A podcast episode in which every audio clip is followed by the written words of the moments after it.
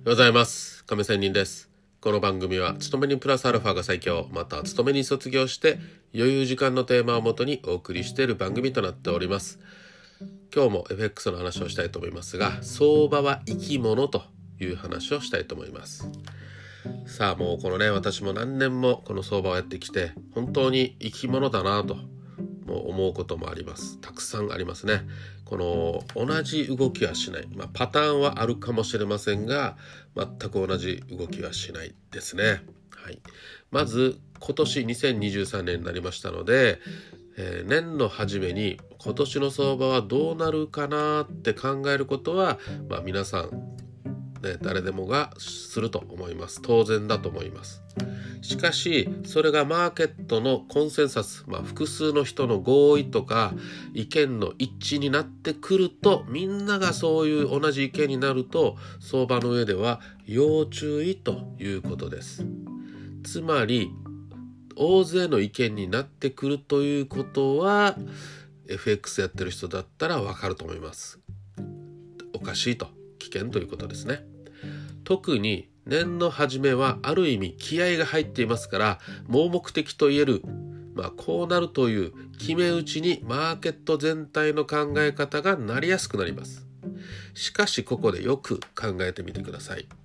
相場とは生き物でありそれを構成する要素はどんどん変わっていきます。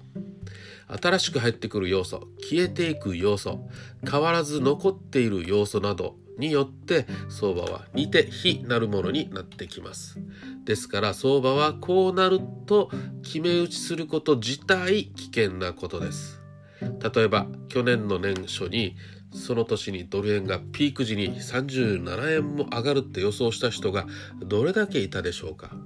むしろそれまでの5年間の値幅17円に今年も収ま収まるのではないかという見方の方が強かったんではないかということです。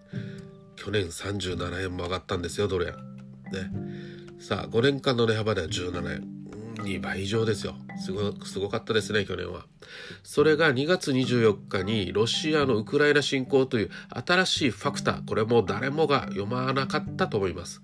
ね、そういう信仰があるとかね、いや、やらんでしょう、この今時代に戦争とかね、あったと思いますけど、そういうファクターが入って、そして3月16日のアメリカ FOMC で、それまでの0.0から0.25%の政策金利を引き上げが開始し、12月には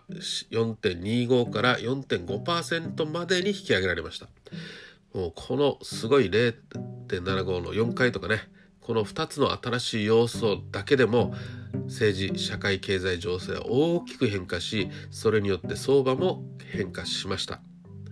そして今2023年のスタート地点において今年の相場がどうなるっていうのを決め打ちすること自体にどれほどのものがあるのかといえばまあ単にこれまでを振り返りこれまでのレールまあ、レールにね沿って考えればこうなるかなということぐらいでしかないですよね。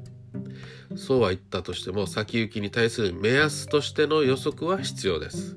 ダメだということではないですね、予想は。予想は予想で必要です。しかし、そこで大事なことは、常に予測は現実との間に乖離が生じるものですから、何度も見直し、調整する必要があるということです。よく言われるように、ね、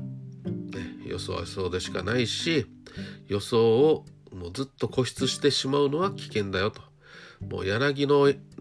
えー、枝のようにその流れに従って上から下から流れた方向に順張りをするということがよかろうかという話でした。